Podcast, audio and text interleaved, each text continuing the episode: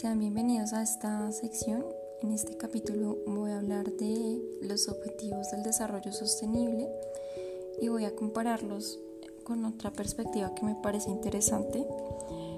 Eh, en este momento, pues la emergencia social nos ha obligado a pensar en otra forma de que, en que las sociedades deben organizarse. Resulta que la PNUD, que es la Comisión de las Naciones Unidas, el programa de las eh, Naciones Unidas para el Desarrollo, eh, puso una serie de objetivos que son 17 para que las, eh, los países planeen sus políticas de acuerdo a diferentes formas en las cuales las personas tienen un acceso más democrático de los recursos. En este, esto fue en el año de 2015, entonces está eso está proyectado hacia el año 2030. Entonces lo que quiere es garantizar que todas las personas gocen de paz y prosperidad. También se les conoce como las ODS. ¿sí? todos están integrados ya que reconocen que las, las intervenciones en un área afectarán los resultados de otras y el desarrollo se debe equilibrar con la sostenibilidad del medio ambiente. Es decir, no debemos tener una mirada voraz hacia el planeta. Eh, hay, digamos, son 17 objetivos.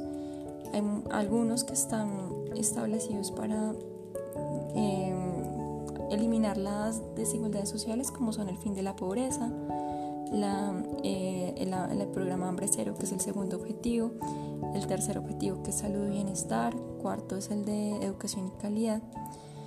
Hay uno muy importante, el quinto es de igualdad de género, el sexto es el de agua limpia y saneamiento, el séptimo habla de energía asequible y no contaminante, el octavo habla de em, trabajo decente y crecimiento económico, el noveno habla de industria, innovación e infraestructura, el décimo habla de reducción de las desigualdades, que era de lo que les estaba hablando, el 11 habla de ciudades y comunidades sostenibles.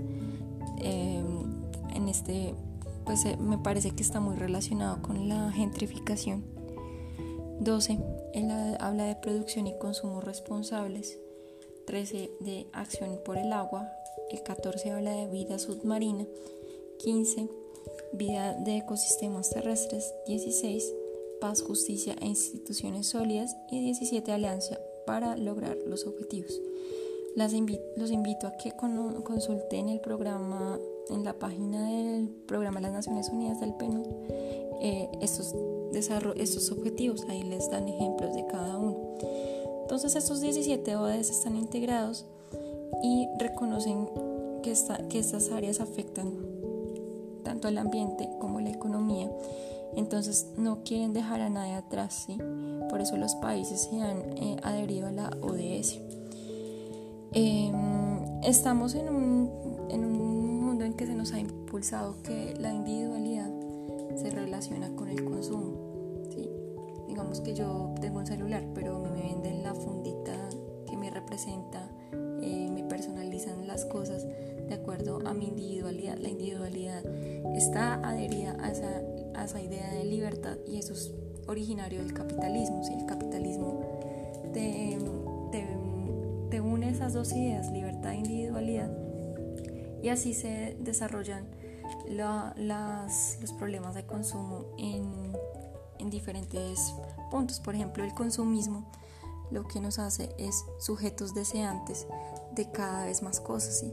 porque así se adquiere una individualidad y unos derechos. La libertad está ligada al consumo no necesariamente a tu libertad política. La libertad en el capitalismo se expresa en la libertad de consumir, de poder comprar.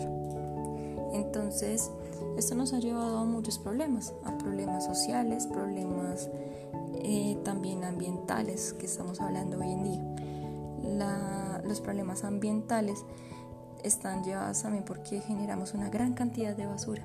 O sea, los seres humanos, sí o sí, desde que nacemos vamos a consumir porque somos eh, nuestra, nuestro paso por el planeta va a dejar una huella ecológica. de hecho, uno mismo puede medir su huella ecológica. Y la huella ecológica eh, nos hace pensar también que de qué forma nosotros generamos un planeta un poco más saludable y más democrático para todos.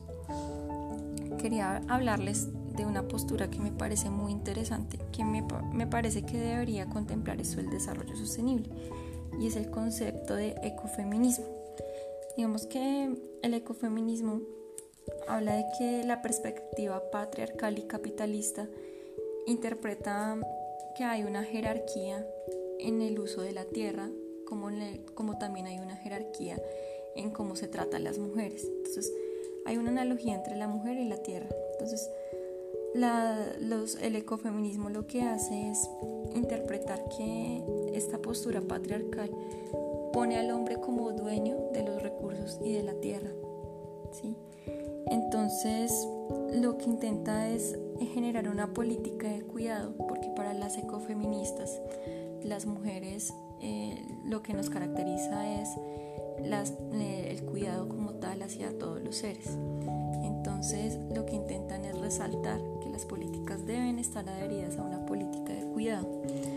Em, no, cambio, las, las actividades patriarcales y capitalistas están orientadas a la destrucción del medio ambiente.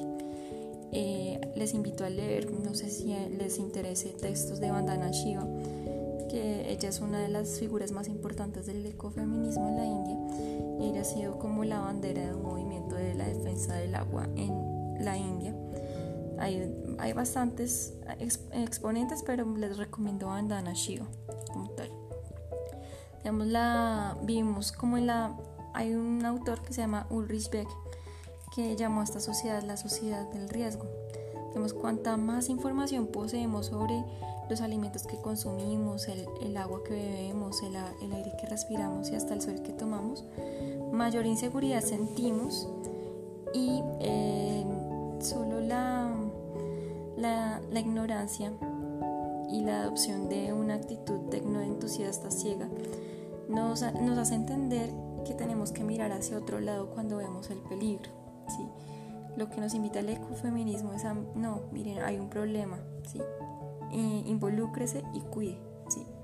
Eso me parece una postura bastante interesante que aboga por la coexistencia del ser humano en la Tierra. Em, sí, o sea, me parece más interesante porque hoy en día lo que se nos vende es el consumismo verde como tal. O sea, ustedes pueden consumir en la medida que todo sea amigable con el ambiente, pero es una, es una política de las empresas de ponerle la responsabilidad al consumidor, más ellos no hacen nada al respecto. Entonces, ¿qué genera más impacto? ¿Que una persona use papel higiénico o que una, una empresa embotelladora se robe el agua de los páramos? ¿sí? Entonces, las empresas también deben adherirse a los objetivos del desarrollo sostenible. Em, las invito entonces a, que relacionemos estos dos términos. El desarrollo sostenible es importante para que entendamos una nueva forma de relacionarnos con el planeta y eh, el ecofeminismo nos invita a una política de cuidado. Obviamente yo pues el tema del cuidado y el feminismo pues tengo mis reservas porque en otras me parece un poquito em, determinista, pero sí debe haber una, una política, una mirada de cuidado hacia el medio ambiente. Bueno, eso es todo lo que tenía que decir al respecto. Muchísimas gracias por escucharme. Eh, voy a subir unos nuevos episodios, así que muy atentos. Muchas gracias.